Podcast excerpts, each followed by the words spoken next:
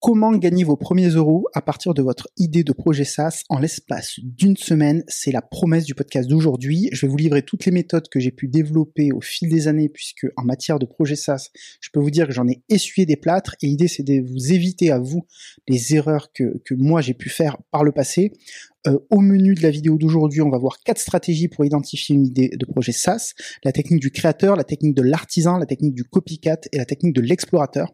On va voir la méthode des quatre curseurs pour évaluer le potentiel de votre idée, euh, une liste de questions pour mener vos entretiens clients et valider la fonctionnalité clé. Je vais, définir ce que c'est qu'une fonctionnalité clé par la suite. Et je vais même vous donner une méthode pas à pas pour trouver vos premiers clients, pour aller les chercher, pour même les closer, pour leur vendre votre solution. Euh, et je vous donnerai même la structure exacte et une analyse de la page de vente de, euh, du logiciel que j'ai inventé qui m'a permis de générer 5000 euros par an, euh, qui est, je vais vous spoiler tout de suite, probablement que vous le savez déjà, mais une application mobile GPS pour les chasseurs qui leur permettait de cartographier leur territoire de chasse.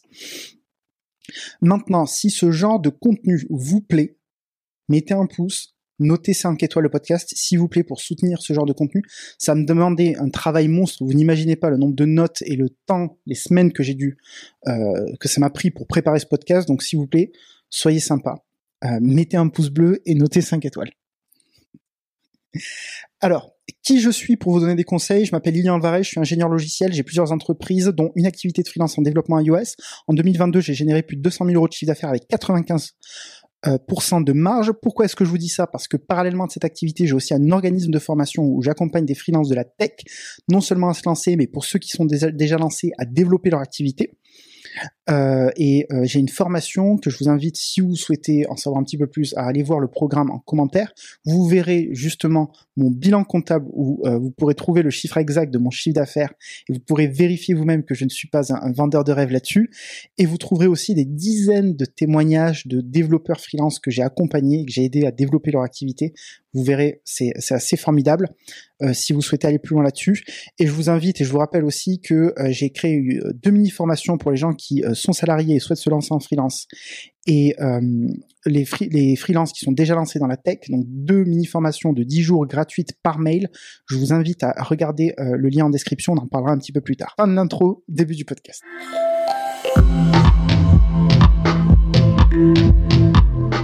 Par le passé, j'ai lancé un projet SaaS qui s'appelait Zone de chasse. Donc, je vous en parlais un peu plus tôt, c'est une application mobile GPS pour les chasseurs. Le concept est simple, c'était de permettre aux chasseurs de cartographier les limites de leur territoire, les zones interdites, les postes de chasse, les points d'eau aussi où ils devaient se rendre pour les abreuver, enfin pour ajouter de l'eau dans les abreuvoirs, etc.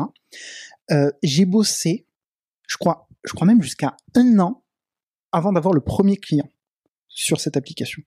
Donc, c'est-à-dire que je faisais ça en parallèle de mes études, euh, de mon stage de fin d'études, puis en parallèle de mon premier emploi en CDI. Donc, je codais tous les soirs, tous les week-ends, comme un malade, pendant probablement un an avant d'avoir le premier client. Pire erreur à faire. Ne surtout pas faire comme moi. C'est une grosse erreur. Il faut tester le marché tout de suite pour voir si potentiellement vous allez gagner de l'argent.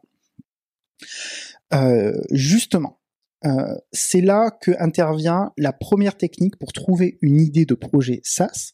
Peut-être on pourrait définir ce qu'est un projet SaaS. SaaS, ça veut dire quoi? Ça veut dire Software as a Service.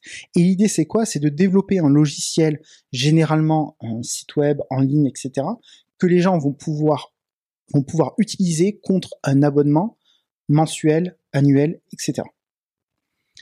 Euh, la technique numéro une, c'est la technique du créateur. Et la technique du créateur, c'est lorsque le besoin vient de vous ou d'un proche. Et dans le cadre de, zone de chasse, pour moi, bah, c'était une idée de mon père, en fait, puisqu'il est chasseur.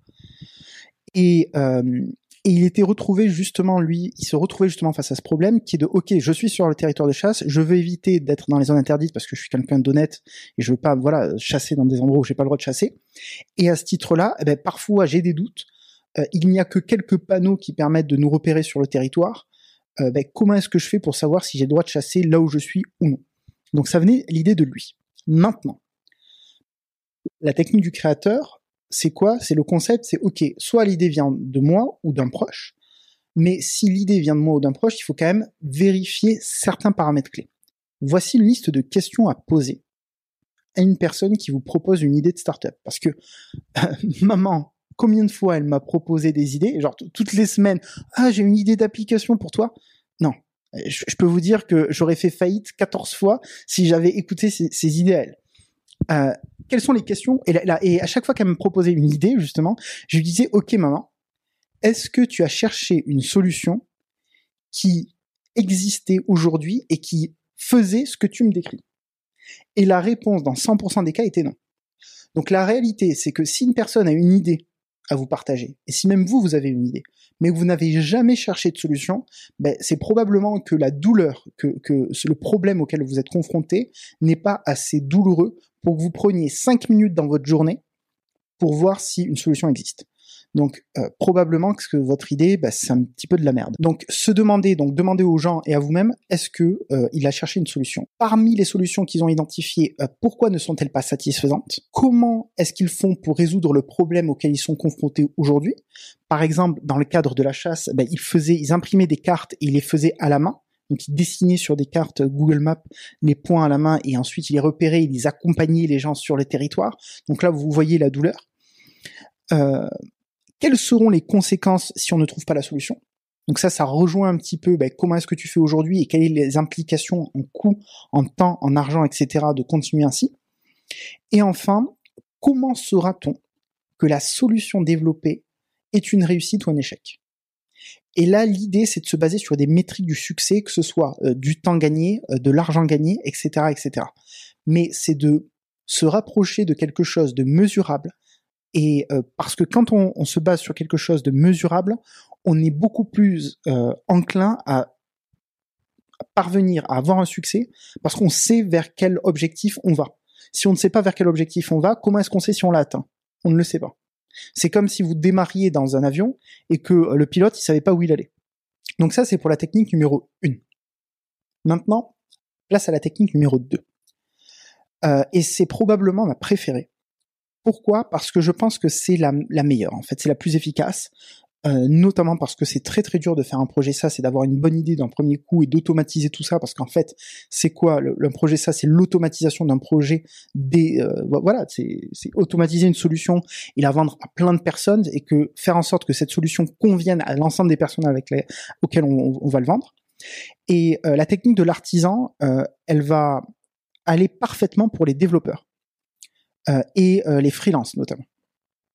Et je vais vous prendre une analogie particulière. Imaginons que vous êtes freelance. Vous faites des sites web, des applications mobiles ou peu importe. Et euh, vous avez un premier client qui vous contacte, il est garagiste. Et il souhaite que vous développiez un logiciel pour gérer sa clientèle. Un genre de, de, CRM, Customer Relationship Management Tool, je crois qu'on appelle ça. Donc pour gérer les clients, ses devis, ses factures, etc. Il vous contacte et vous faites la mission. Ça se passe plutôt bien. Il est content. Vous facturez ça au temps passé ou au forfait au projet. Vous lui facturez le projet 30, 40, 50 000 euros. À la fin de la mission, voici la liste des questions que vous allez lui poser. Et ça, je vous invite à le faire d'ailleurs avec tous vos clients. Euh, c'est très pertinent. Pourquoi avez-vous souhaité développer ce projet? Alors ça, en règle générale, vous aurez la réponse en début de mission, même c'est une question à poser en entretien de vente dès le début. Quelles autres solutions avez-vous envisagées? Pourquoi ne vous ont-elles pas satisfait Quel est votre nombre d'employés? Qui, au sein de votre entreprise, va utiliser la solution qu'on vient de développer? Qui a décidé de l'achat de la solution? Donc ça, c'est le, décisionnaire. Là, toutes ces informations qu'on est en train de faire, ça va nous aider derrière à vendre notre projet. À le revendre, pardon.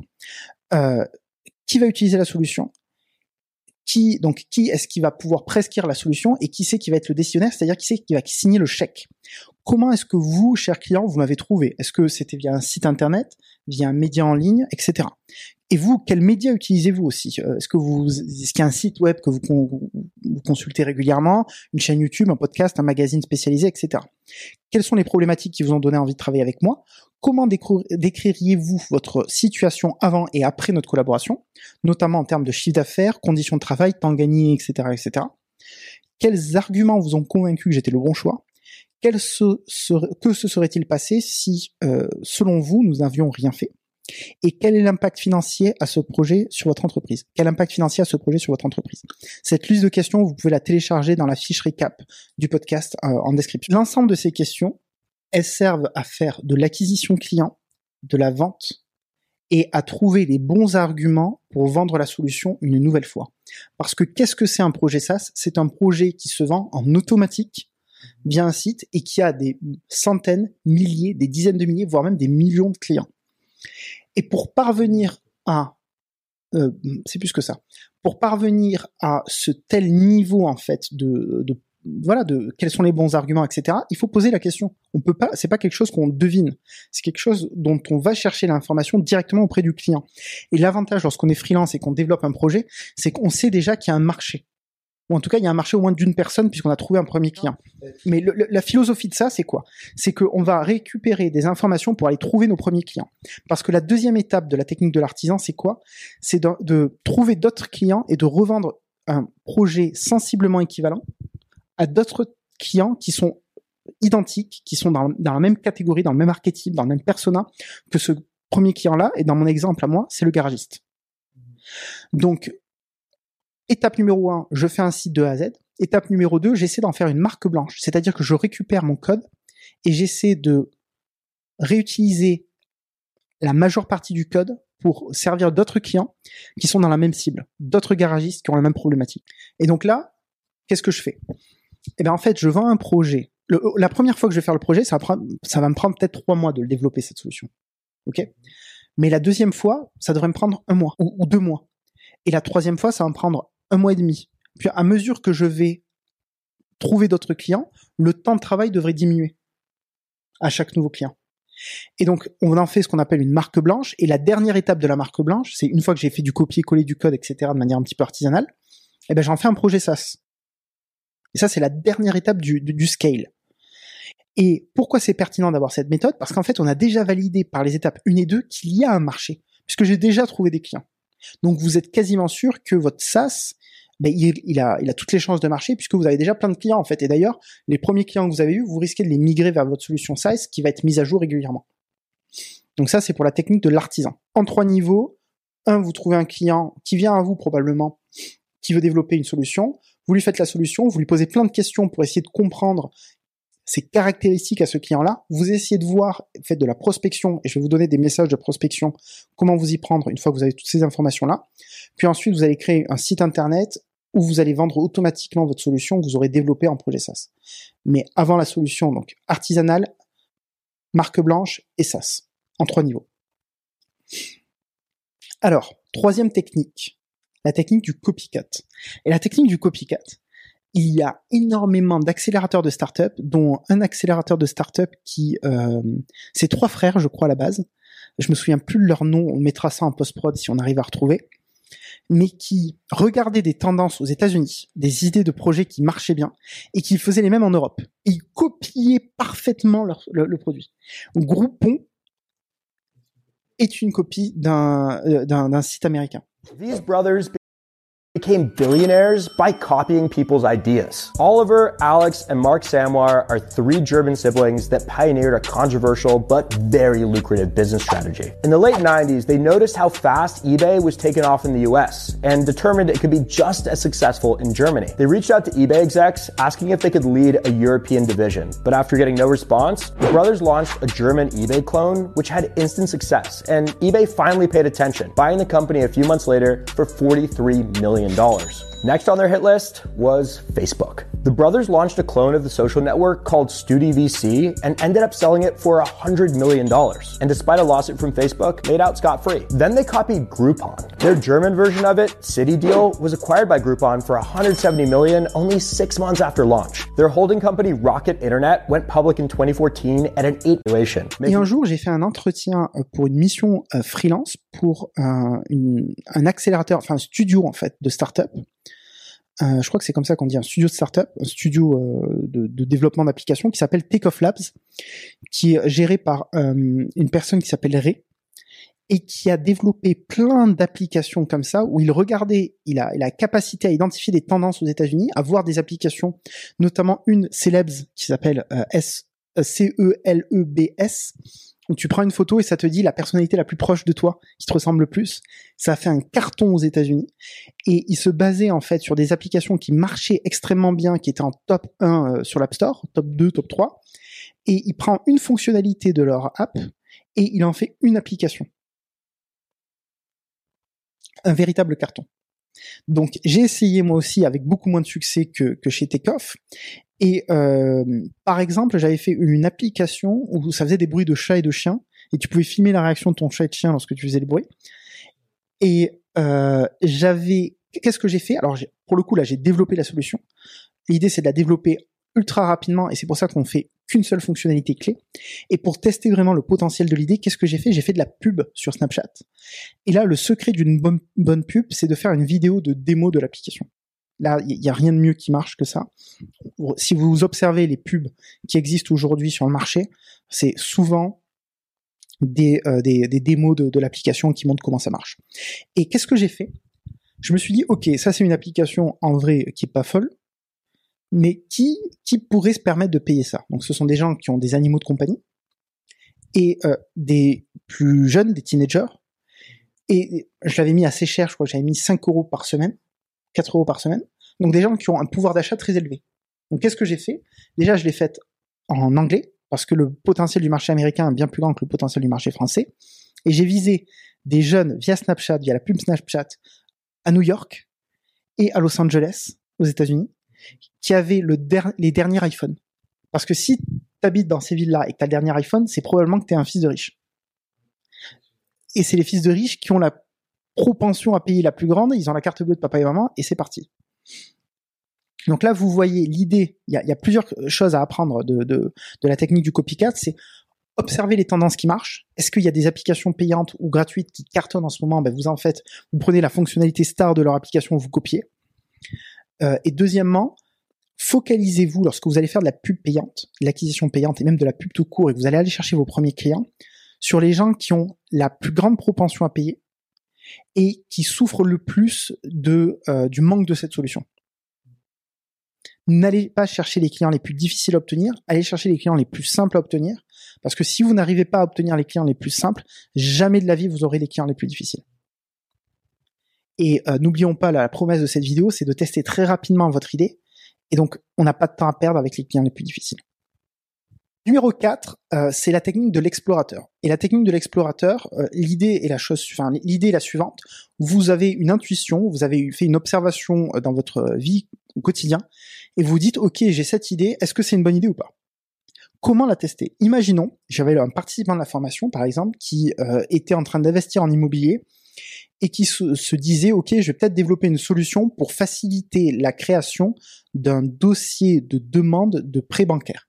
Donc, grosso modo, quand tu souhaites acheter un appartement, une maison, un immeuble pour investir, faire ton premier investissement, tu as besoin de monter un dossier euh, que tu vas euh, apporter à la banque pour la convaincre de te prêter de l'argent.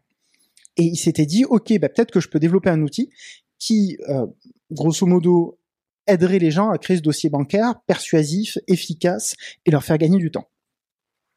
Comment est-ce qu'on teste cette idée-là? C'est plutôt une question d'intérêt. Dès que vous avez votre projet, il faut se demander où sont les clients cibles. Là, on parle d'investisseurs immobiliers. Ben, ils sont, ils sont peut-être sur Instagram, sur LinkedIn, mais dans ce cas précis, sur des groupes Facebook. Les groupes Facebook, c'est la clé pour entrez dans des communautés, et vous en avez plein sur Facebook, et trouvez vos premiers clients. Donc vous intégrez. Moi, moi pour mon projet de chasse, j'étais peut-être sur 300 groupes Facebook de chasseurs, voire plus.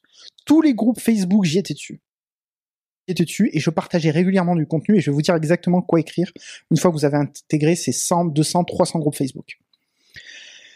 Euh, vous allez envoyer un message euh, dans ces groupes-là euh, et je vais vous dire exactement la, structure du message que vous pouvez utiliser. Mais l'idée, c'est quoi? C'est un, vous mettez un message. Deux, vous allez mesurer le, niveau d'intérêt et les signes suite à ce message. Est-ce que les gens like Est-ce que les gens commentent? Est-ce que les gens contactent? Est-ce que les gens partagent? Plus vous avez des interactions, plus ça veut dire que vous avez une bonne idée. Ou en tout cas, que vous avez appuyé sur quelque chose qui... Ben, vous avez appuyé sur le bon problème. Euh, une fois que vous avez tous ces signaux du marché, like, commentaire, partage, vous allez contacter individuellement chacune des personnes qui a interagi avec votre poste. Vous allez leur proposer soit un rendez-vous, soit de répondre à un formulaire. Et moi, ce que je vous recommande, c'est de leur parler au téléphone, en visio, etc., et leur poser une série de questions que je vais vous donner. Et, euh, et à partir de là, vous allez pouvoir construire votre argumentaire de vente et voir même en direct leur vendre votre solution. Et je vais vous dire exactement comment procéder dès maintenant. Intégrez votre groupe Facebook et vous avez pour objectif de vendre cette solution ou une application de chasse ou euh, cette solution d'immobilier ou probablement une autre pour votre projet SaaS. Euh, 1. L'accroche. Qui d'autre a et vous suivez ces qui d'autre a avec le problème que vous résolvez via votre solution? Est-ce que vous aussi, vous, suivez du problème? Exemple, qui d'autre passe des heures à monter un dossier bancaire pour obtenir un prêt? Est-ce que vous aussi, vous perdez du temps à positionner les chasseurs au poste lors des battues au sanglier pour l'application de chasse? Donc ça, ça va être l'accroche de votre poste. Il faut que les gens puissent s'identifier tout de suite, voir l'intérêt tout de suite. Cette question-là, elle va pas vous aider à vendre, elle va juste, l'objectif d'un titre, c'est quoi? C'est que les gens lisent le paragraphe suivant, lisent la, ligne suivante. Ensuite, une fois que vous avez écrit cette accroche, vous allez euh, décrire là où les conséquences de ce problème. Dans le cadre de la chasse, donc, quelle est la structure? C'est dites-moi si ça vous semble familier, deux points. Et là, vous listez les problèmes auxquels les gens sont confrontés, enfin les conséquences des problèmes. Donc vous perdez des heures à rassembler toutes les informations, vous perdez des heures à faire de la mise en forme du dossier, vous perdez des heures, vous euh, vous passez du temps à faire ci, vous faites ça, etc., etc.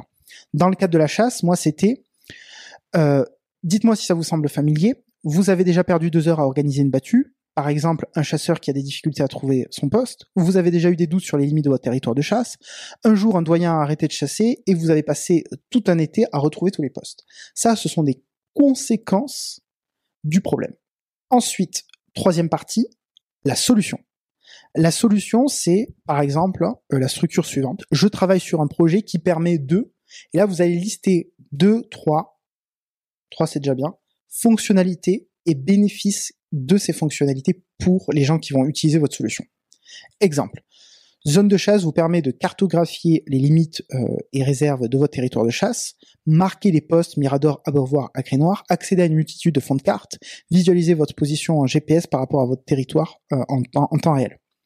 Donc ça, ce sont les fonctionnalités. Les bénéfices, zone de chasse vous permet ainsi d'améliorer la sécurité de vos battus et de vos parties de chasse, le respect de la loi, et là je cite les articles, de faciliter la gestion de votre territoire, de gagner 30 minutes dans l'organisation des battues, et de fournir un GPS à vos adhérents et vos invités, euh, et de garder en mémoire l'ensemble de vos enceintes, et bref, blablabla, de votre territoire. Donc ça, c'est la troisième partie, c'est euh, votre solution, qu'est-ce qu'elle permet concrètement? Qu'est-ce qu'elle permettrait? Et ensuite, quatrième partie, ça va être l'appel à l'action. Euh, je cherche par exemple à échanger avec un maximum de personnes. Est-ce que le projet vous intéresse? Aimez ce post et le commentez. Commentez-le, je vous envoie un message. Donc ce message-là, on va pas le mettre sur un groupe Facebook et attendre que ça se passe. On va le mettre sur 300. Il faut faire du volume. Ensuite, si les gens montrent un signe d'intérêt, like le post, etc., bonjour, envoyez-leur ce message. Bonjour, je te contacte suite au post que tu as liké ou commenté et là vous mettez le lien du poste. Le projet est en cours de développement. Afin de créer un outil qui puisse aussi euh, t'aider à toi et répondre à, tes besoins, euh, je serais ravi de pouvoir échanger avec toi pour mieux comprendre tes problématiques. Serais-tu disponible 15 minutes pour échanger par téléphone ou en visio, ou aurais-tu le temps de répondre à un formulaire? À la fin du formulaire, vous récupérez toujours un moyen de contacter les gens pour leur revendre la solution une fois qu'elle sera prête, ou en pré-vente. Ça, c'est ce qu'on va voir pour l'étape d'après. Donc ça, c'est lorsque vous passez par un groupe Facebook en deux temps, ou sur, je dis un groupe Facebook, mais ça peut être un post sur les, vos réseaux sociaux, ça peut être euh, les groupes euh, LinkedIn, ça peut être bref, n'importe où en fait. Maintenant, si vous voulez contacter directement les gens, parce que vous avez remarqué que voilà, euh, les investisseurs immobiliers, ils étaient sur LinkedIn et ils mettaient tous investisseurs immobiliers, ben, vous allez faire une liste de gens à contacter, vous allez leur envoyer ce message-là, par exemple. Bonjour, je vous contacte car j'ai vu que vous étiez investisseur immobilier, ou j'ai vu que votre métier c'était ABC, ou j'ai vu que vous aviez un hobby c'était XYZ, etc., etc. Donc vous vous expliquez pourquoi vous les contactez. Es-tu confronté au problème suivant? Vous décrivez le problème. Euh, est-ce que toi aussi tu es victime de ces conséquences-là? Tu perds du temps, tu perds de l'argent, etc. Je travaille sur un projet qui permet de, et là vous relistez fonctionnalités et bénéfices. Est-ce que vous auriez 15 minutes euh, à m'accorder la semaine prochaine? Ou est-ce que vous pourriez prendre quelques minutes pour répondre à votre formulaire, à mon formulaire? Cordialement. Ça, c'est le message de base. Si personne ne vous répond, c'est probablement que les gens ne sont pas intéressés par votre idée et que c'est pas vraiment un problème important pour eux. Donc ça, c'est la mauvaise nouvelle. Mais déjà, vous savez que vous pouvez arrêter le projet à ce moment-là. Imaginons maintenant que les gens acceptent votre rendez-vous. Quelles questions vous allez leur poser? Pourquoi est-ce que tu es intéressé par cette solution? Quelles sont les autres solutions que tu as envisagées et pourquoi ne t'ont-elles pas satisfait? Euh, Quels médias tu consultes régulièrement? Pourquoi est-ce qu'on demande le média? Parce que si demain vous lancez votre solution, vous pouvez contacter le média là, faire un, partenariat avec eux, euh, ils vous renvoient des clients, vous leur donnez un pourcentage, etc., etc. Quel bénéfice voyez-vous dans la solution décrite? Qu'est-ce qui est le plus important pour vous? Quelle est la fonctionnalité la plus importante parmi celles présentées? Je vous parlais de la fonctionnalité clé. L'erreur que font les devs et que j'ai faite à titre personnel, c'est de vouloir développer le logiciel le plus complet possible. Pourquoi? Parce que quand je suis dans le code, quand je suis chez moi sur mon ordinateur là, en train de coder, je suis, je dans mon monde. Je suis protégé. Je suis pas en train de me confronter à un client qui me dit arrête de m'emmerder Lilian avec tes messages, tu m'emmerdes, tu m'emmerdes, t'es gênant là avec tes relances, laisse-moi tranquille. Je peux te dire que j'en ai souvent sur LinkedIn. Euh, ça c'est facile. Le problème c'est qu'on développe une multitude de fonctionnalités, alors même qu'une seule fonctionnalité aurait pu suffire pour vendre la solution. Donc l'idée c'est de récupérer de la data sur qu'est-ce qui est le plus important. Qu'est-ce qui fait la différence? Parce qu'on veut faire que ce qui fait la différence. On veut pas développer une usine à gaz. Quel est le problème que cette solution euh, résout pour vous? Et comment faites-vous pour résoudre ce problème-là aujourd'hui? Ensuite, une fois que vous avez fait tout ça, vous avez quantifié la perte pour le client. Vous pouvez lui dire la chose suivante. Si j'ai une solution qui fait ABC et qui reprend la fonctionnalité clé dont tu as besoin, serais-tu prêt dans ces conditions à payer une solution X euros par an? Et ce X euros par an, ça peut être le prix d'un abonnement logiciel ou par mois, etc. Personne ne va vous dire oui ou non. Alors, elle peut très bien vous dire oui, mais tant qu'elle n'a pas mis la carte bleue sur votre site et qu'elle vous a pas fait le virement, c'est des paroles en l'air. La meilleure preuve d'amour que peut vous faire un client, c'est pas de vous dire ah t'es génial, c'est super ton idée. Non non non, c'est c'est un virement bancaire. Ça c'est la plus belle preuve d'amour. Ensuite, une fois que vous avez posé cette question, la personne elle va dire oui ou non. Si elle vous dit non, eh ben, demandez-lui pourquoi. Si elle vous dit oui, vous pouvez lui dire la chose suivante. Si je te disais que si tu paies maintenant pour une solution qui sortira peut-être dans six mois, qui sort dans 6 mois, dans 3 mois, serais-tu disposé à effectuer un paiement de X euros? Donc imaginons que c'est 1000 euros par an. Ben, tu sais quoi, je te le fais si tu es prêt à l'acheter en pré-vente, c'est-à-dire avant que la solution soit prête, je te le fais 1000 euros, mais à vie. Donc il a tout intérêt à acheter tout de suite. Et là, ben, vous, verrez comment la personne réagit. Est-ce qu'elle est prête à payer? Et dans ce cas-là, vous lui envoyez un contrat, petit devis, machin, je m'engage, blablabla. Bla, Est-ce qu'elle vous fait le virement ou pas? Ou est-ce qu'elle vous dit, ouais, il faut que j'en parle à ma femme, il faut que j'en parle à ci, il faut que j'en parle à là? Vous pouvez toujours essayer de creuser les objections, mais effectivement, si la personne bah, vous envoie bouler, bah, déjà vous dites, ok, euh, bah, peut-être que je fais fausse route.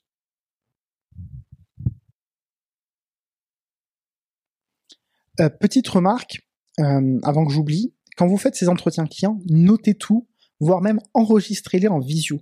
Parce que ce sont des datas que vous allez pouvoir réutiliser pour la suite pour construire votre page de vente et pour convaincre vos prochains clients. L'idée, c'est toujours de s'améliorer en continu.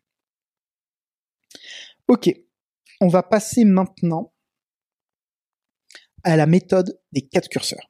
Alors, la méthode des quatre curseurs, donc les quatre curseurs, quels sont-ils? C'est pour, déjà, cette méthode, elle permet d'évaluer est-ce que votre idée, elle a du potentiel ou pas? Est-ce que euh, vous avez bien choisi votre marché? Ok. Premier curseur, c'est la douleur de votre cible client. Est-ce qu'il a mal? Est-ce que est-ce que t'as mal, Lucas? Est-ce que mon ma cible client, elle a de l'argent. Est-ce qu'elle a la capacité à payer ma solution ou pas? Euh, Est-ce que ma cible client, je peux facilement la trouver? Et si oui, comment? Par les groupes Facebook? Par LinkedIn? Par euh, un annuaire, que sais-je? Est-ce que c'est facilement trouvable? Si demain je me mets à vendre une solution euh, pour des espions, qui ont travaillé pour le gouvernement, je crois que je vais avoir quelques difficultés à trouver des clients. Voilà, je prends le cas extrême. Ça va vous faire rire, mais bon, voilà. Et quatrième point, euh, est-ce que le marché est en croissance? Est-ce que la loi de l'offre et de la demande est en ma faveur? Est-ce qu'il y a plus de demandes que de solutions aujourd'hui sur le marché? Et par exemple, si je prends le cas du marché de, je sais pas moi, du journalisme, euh, bah, c'est la galère en fait. Si demain vous proposez un, système de publicité ou un logiciel pour les journaux, bah, la probabilité pour qu'ils les achètent, enfin, enfin, en tout cas, c'est pas le meilleur marché parce que c'est un marché qui est en train de mourir.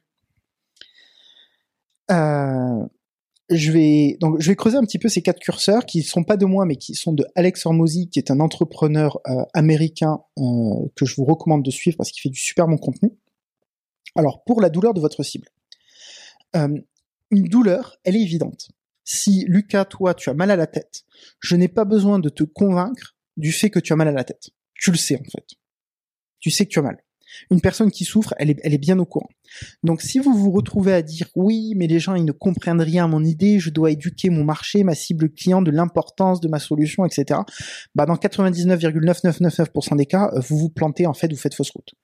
Euh, si euh, la personne ne sait pas la douleur qu'elle a, c'est qu'elle a pas de douleur et donc elle va pas acheter votre solution. Euh, donc, comment identifier la douleur? Eh ben, la douleur, est-ce qu'elle est insupportable? Parce qu'il y a des un curseur dans la douleur, c'est pas binaire. Et euh, que se passe-t-il si on fait rien? Est-ce que tu vas continuer à souffrir si tu as mal à la tête? Quel, est l'impact négatif de ton mal de tête? Maintenant, la propension à payer. Euh, est-ce que la personne a de l'argent à me donner pour la solution que je souhaite développer? Et ça, ben, je vous renvoie vers la technique de, closing de, vente à la fin. Donc, si j'ai, je développe une solution qui fait baisser, serais-tu prêt à payer X euros par an? Et si je te disais que si tu paies maintenant pour une solution qui sortira dans 6 mois, est-ce que tu serais prêt à payer maintenant X euros à vie? Eh ben, ne cherchez pas, alors d'ailleurs ça aussi c'est important, mais ne cherchez pas à optimiser le prix dès le début. Testez des prix, c'est pas très grave. Si vous vendez à des prix différents, à des gens différents, juste testez, essayez de vendre. Déjà, si vous vendez si vous rentrez de l'argent, c'est déjà magnifique. Euh, j'en parlais au début. Donc, quel est le troisième point C'est la facilité à contacter et à trouver votre cible. Euh, je pense que j'ai rien ajouté. Je vous ai déjà tout dit là-dessus. Et ensuite, la croissance du marché, pareil. Je vous ai déjà tout dit là-dessus. Euh, quelques exemples. Si demain, je te dis, on va développer une solution pour les développeurs juniors qui sont en recherche de leur premier emploi et on va faire une, offre de coaching. Est-ce que tu crois que c'est un projet via une plateforme en ligne? C'est un projet qui va marcher ou pas selon toi? Si tu l'évalues par les quatre curseurs, la douleur de la cible client, elle est très forte. Ils sont en recherche de leur premier emploi, ils galèrent, ils sont en difficulté, la douleur est présente. Donc on va, on va les trouver facilement. On va, enfin, pardon. Euh, deuxième, alors troisième point, je vais sauter le deuxième, point. Euh, vous allez comprendre pourquoi. Très facile à trouver sur LinkedIn. Développeurs juniors, etc. Je les trouve facilement. Quatrième point, c'est un marché en croissance parce qu'il y a de plus en plus de développeurs juniors. Par contre, le deuxième point, la propension à payer de votre cible, elle est probablement très faible. Parce qu'ils n'ont pas d'argent, c'est leur premier emploi, ils viennent de commencer dans la vie, donc ils n'ont peut-être pas beaucoup d'argent. Donc à ce titre-là, eh ben, il y a trois curseurs qui sont vachement bien. Par contre, le deuxième, la propension à payer, bah, ça sent pas très bon. Donc vous risquez de passer beaucoup de temps à aider des gens gratuitement à créer du contenu, mais pas beaucoup à encaisser de l'argent. Pour zone de chasse, euh, la douleur de la cible, selon moi, n'était pas assez forte. Euh, la propension à payer, elle était aussi euh, pas terrible, puisque les associations, ils ont pas beaucoup d'argent. La facilité à trouver euh, et à contacter la cible sur Facebook, c'était assez assez puissant, on va pas se mentir, et c'est un marché qui est en décroissance. La chasse, ça a pas la cote. Donc, si j'avais passé mon projet sous le prisme de ces quatre curseurs, eh ben je l'aurais pas fait et j'aurais gagné trois ans de ma vie. maintenant, je vais vous donner la structure euh, de la page de vente en 12 étapes. Euh, et je vais illustrer ça. Donc pour ceux qui nous écoutent, je vous invite peut-être à écouter cette partie-là en ah, pardon, via YouTube, euh, parce qu'on va illustrer avec avec les images du, du, site. Maintenant, nous allons voir et je vais vous donner la structure exacte de la page de vente que j'ai utilisée pour vendre mon application Zone de chasse, qui m'a, pour rappel, permis de générer 5000 euros par an de chiffre d'affaires. Euh, je vais vous donner la structure en 12 étapes. Et pour remplir ces 12 étapes, l'étude de marché, les questions que vous allez poser aux gens, etc. en amont, vont vous être très utiles. En fait, on va se baser surtout sur ça euh, pour avoir les bons argumentaires de vente. Euh, en titre, euh, j'ai mis le nom de la solution, c'est-à-dire découvrir le GPS spectaculaire pour la chasse. Et ensuite, j'utilise ce qu'on appelle le principe de l'ouverture. Pour qui? À qui ça s'adresse Eh ben, vous pratiquez la chasse en battue, donc c'est pour ceux qui pratiquent la chasse en battue, et je le tourne toujours sous la forme de questions. Alors, on a quelque chose à vous proposer.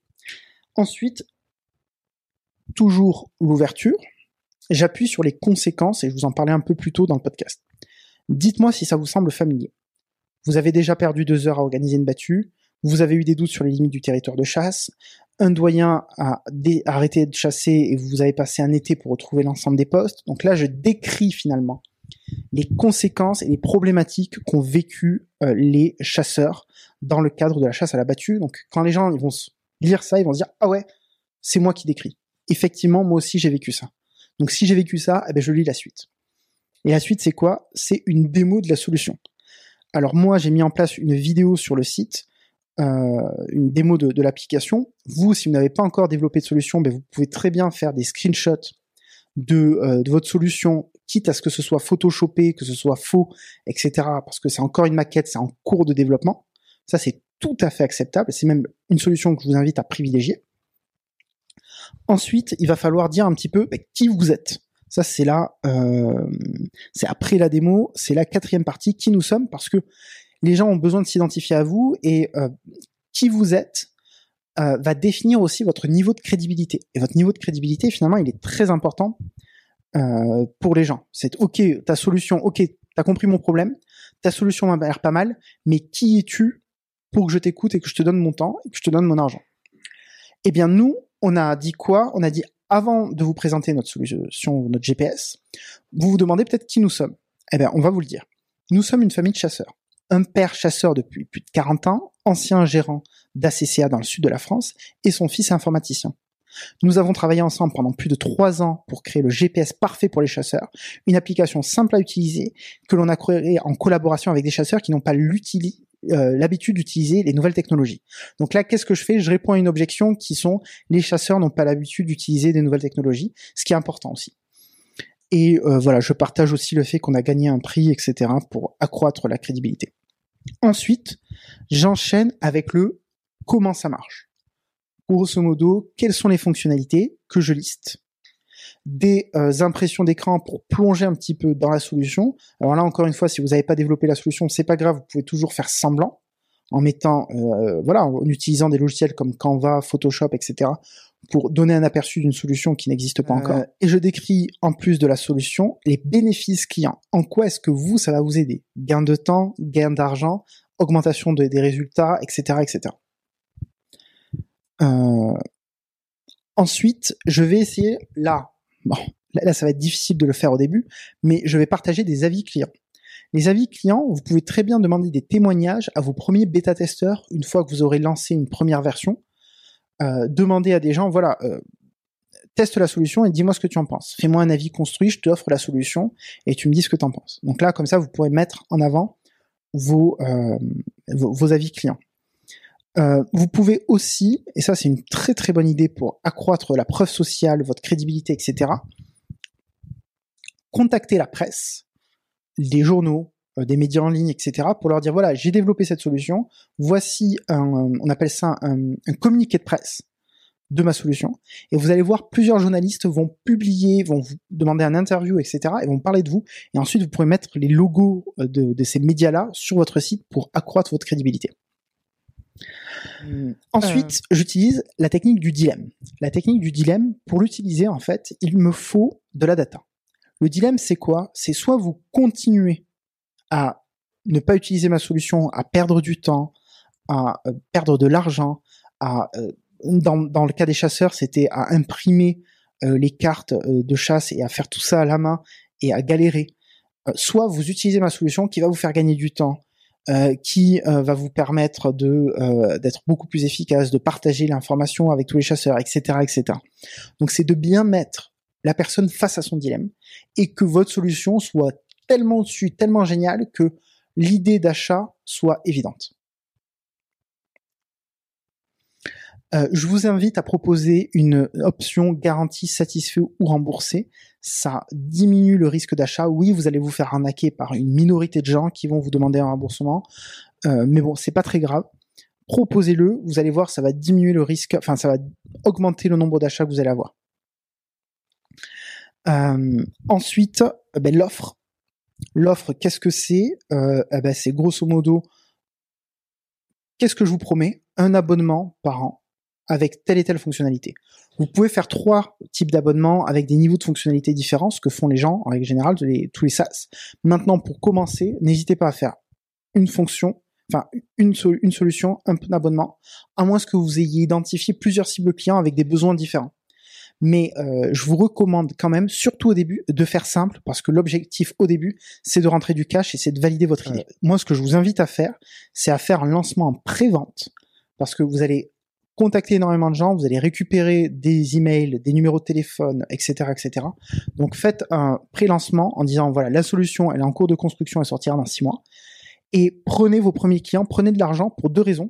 Déjà parce que peut-être que une fois que vous aurez développé la solution, personne ne sera intéressé. Donc dans ce cas-là, vous avez perdu six mois. Là, vous allez éviter de perdre six mois parce que s'il y a personne qui achète ou s'il y a deux personnes qui achètent, vous pouvez toujours les rembourser.